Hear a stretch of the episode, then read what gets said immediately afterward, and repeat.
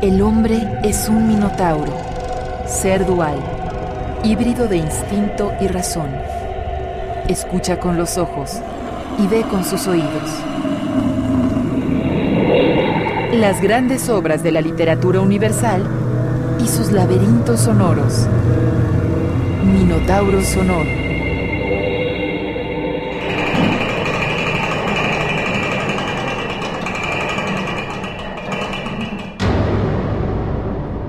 Sonidos del silencio en la literatura. Pero ¿qué es ese ruido altisonante, absurdo y sin sentido, pero tan divertido? ¿Por qué la risa suena como un río de energía desatada desde nuestros pulmones, estómago y garganta? ¿Por qué llega como una exhalación de alegría?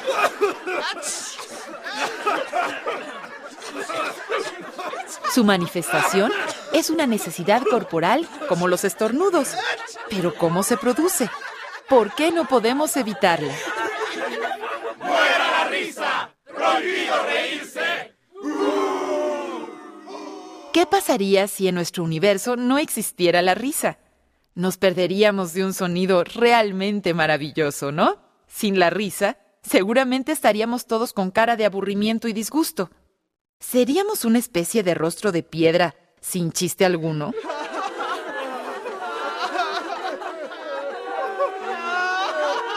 Lloraríamos de tristeza. Sin embargo, tenemos a la risa como compañera. Pero es también posible que se nos salgan las lágrimas de tanta risa. Tan paradójica es su necesidad que incluso utilizamos la cadavérica expresión estoy muerto de risa. Pero ¿cómo se ríe un muerto que nos pela los dientes?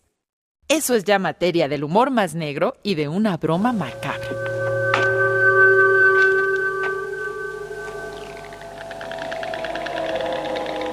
¿Es que acaso la risa es algo tan serio, tan importante, tan necesario y tan fuera de serie para que la vida humana pueda proseguir su tedioso curso? La risa es ligera, libre, espontánea y franca. Cuando pierde estas características, se convierte en una risa forzada, sin chiste alguno. Hacer reír inteligentemente no es cosa fácil, ni banal, tal como lo sabía el célebre autor y comediante francés Molière, quien dijo que es una extraña empresa hacer reír a la gente honesta. Más difícil todavía es hacerlas pensar mientras ríen.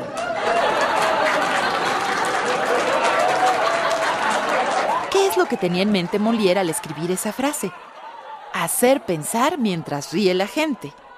¿Qué feliz misterio se libera mientras reímos? Todos los pueblos conocen este maravilloso sonido y sería difícil decir qué función exactamente tiene la risa. ¿Por qué esta manera tan grata de hacer reír es más difícil que hacer llorar?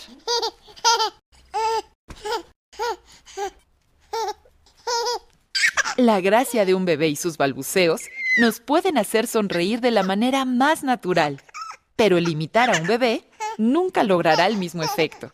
En la risa de la que habla Molière hay algo de la irrepetible autenticidad de un bebé.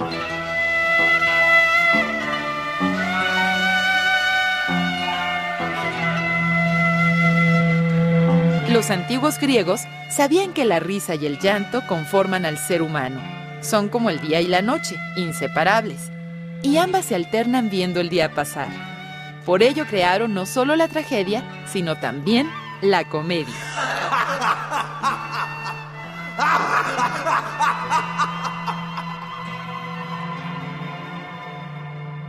Más tarde serían los dramaturgos españoles quienes mezclando los dos géneros crearían tragicomedias, en las que hay tanto llanto como risa.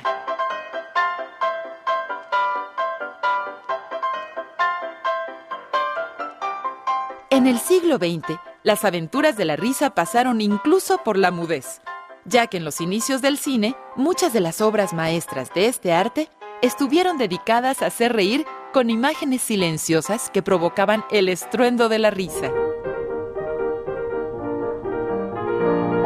El filósofo francés Henri Bergson fue uno de los primeros teóricos en hablar sobre la risa como una actividad vital y necesaria dentro del seno del tejido social.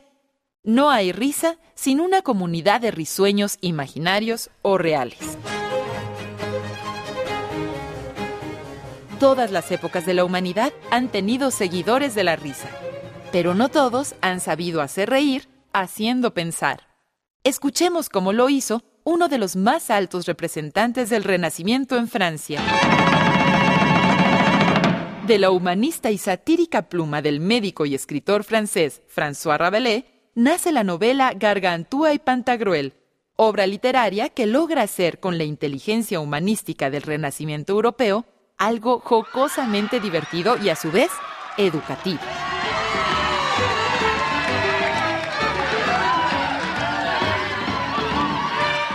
En esta divertida obra se mezcla todo el rico saber que estaba emergiendo del Renacimiento, la risa crítica anticlerical del libro El elogio de la locura de Erasmo de Rotterdam, aunado a las ideas del pensamiento utópico de Tomás Moro y de la desaforada literatura de viajes que provocó el recién descubrimiento de América.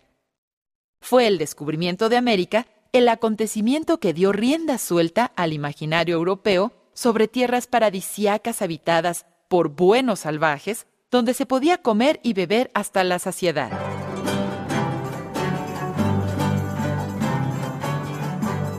Al igual que en las divertidas aventuras de Don Quijote de la Mancha de Cervantes, Rabelais satiriza las novelas de caballerías y de gigantes, así como las supersticiones y creencias del periodo medieval, aderezándolo con refranes clásicos y adallos populares, con la sal y la pimienta de la picardía del pueblo.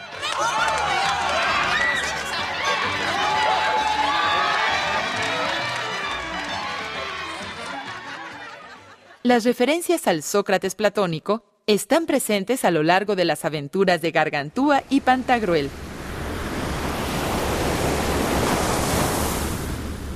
Comenzando porque fue Platón el primero en narrar la genealogía de los gigantes, los atlantes en su diálogo sobre Atlántida. También hace una parodia de los viajes y aventuras de Odiseo y los argonautas. Del mismo modo, Rabelais narra con exagerada fantasía cómo nacieron el gigante Gargantúa y su hijo Pantagruel. Las primeras palabras que profirió el gigante Gargantúa no fueron mamá o papá, sino a beber, a beber, como corresponde a un gigante que es rey de los beodos.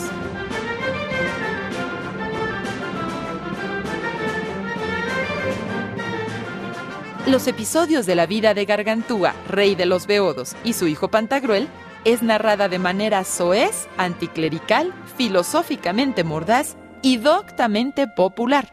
Pero no solo eso, sino que por medio de la risa y el entretenimiento, Rabelais logra pasar entre los laicos las nuevas ideas humanistas del Renacimiento europeo.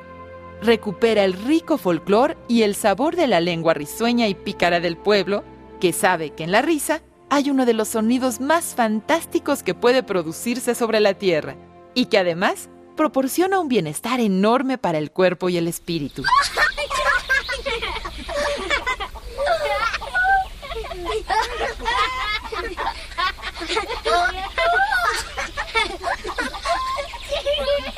El médico, François Rabelais, escribe estos episodios plenos de aventuras increíbles para alegrar la convalecencia de sus pacientes enfermos en el hospital de la ciudad de Lyon, en Francia. Podríamos decir que Rabelais fue uno de los primeros en aplicar la risa como terapia para contrarrestar las enfermedades de la vida.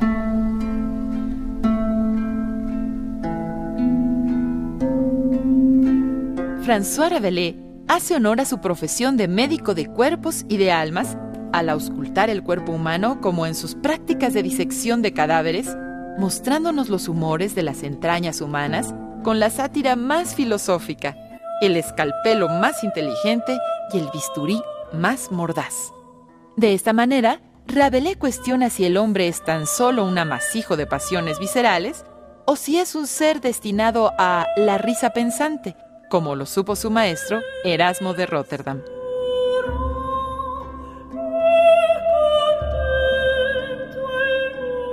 Otro de los grandes méritos de François Rabelais es el haber optado por la lengua común y corriente del pueblo francés.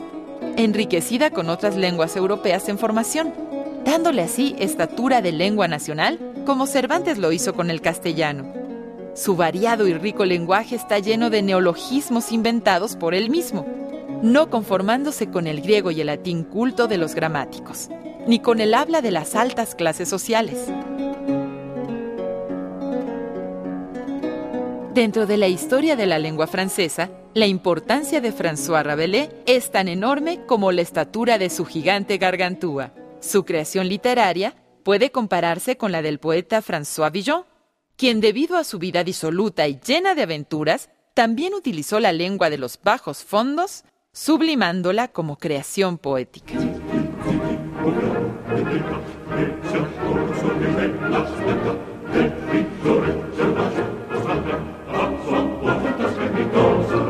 La novela Gargantúa y Pantagruel recuerda los cuadros del pintor Bosco, por su imaginación fantástica, lo mismo angelical y demoníaca, sin tapujos para mostrar los infiernos y los paraísos tan temidos.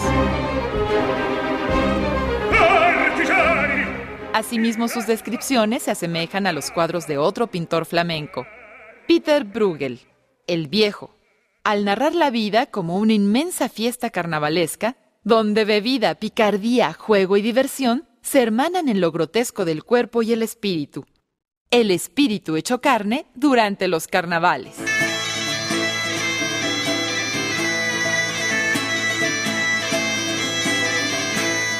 Dice el escritor italiano Daniele Lutasi que la sátira tiene como función exhibir al cuerpo grotesco, el de carne y hueso y un pedazo de pescuezo el cual es dominado por las necesidades primarias de comer, beber, defecar, orinar y copular, para celebrar la victoria de la vida. El cuerpo social y lo corpóreo individual así se unen gozosamente en algo indivisible, universal y benéfico.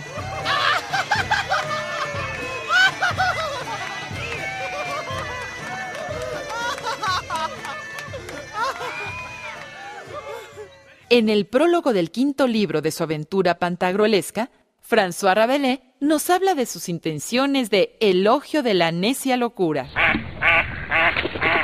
Yo he decidido graznar y silbar como una oca entre los cisnes, como dice el proverbio, antes de que me tengan por mudo entre tantos gentiles poetas y fecundos oradores representar algún papel de aldeano entre tantos discretos declamadores de este noble acto, aunque se me coloque en el grupo de los que no dan más que sombra y no sirven más que para hacer bola, postezando únicamente para las moscas moviendo las orejas como los burros de Arcadia ante el canto de los músicos, significando por signos en silencio que los asnos también entienden la prosopopeya.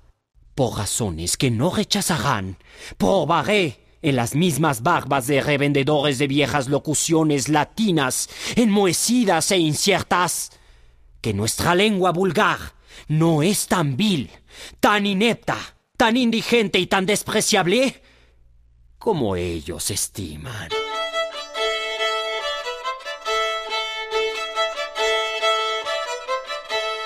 El teórico ruso Mikhail Bakhtin afirma que durante el carnaval todos somos iguales.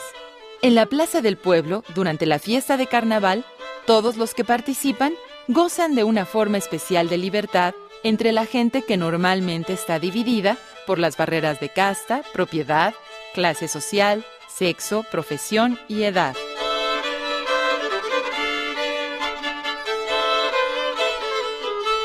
En la novela de Gargantúa y Pantagruel, el lector se libera de la injusticia y desigualdad del mundo que siempre anda de cabeza mediante la risa, la farsa y la sátira.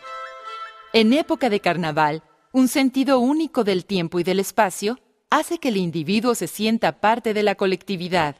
Es el momento en el que cesa de ser el mismo y puede ser un príncipe o un mendigo, hasta cambiar de sexo si así lo desea.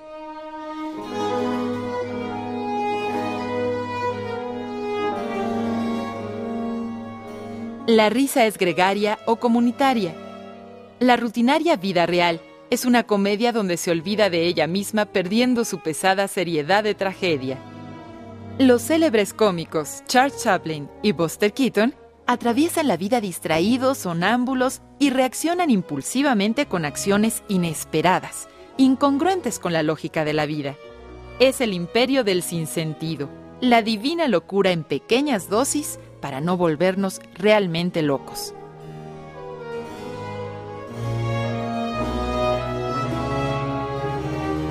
Rabelais aprobaba lo que su querido maestro Erasmo de Rotterdam dijo en su célebre libro El elogio de la locura. Se puede ser todo lo loco que se quiera con tal de reconocerlo.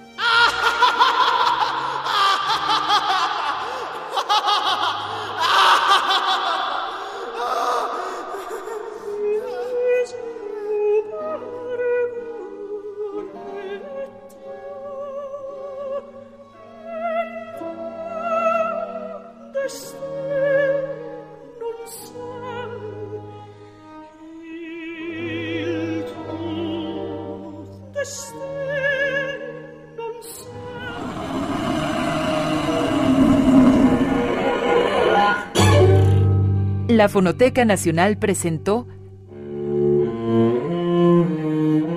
Minotauro Sonoro.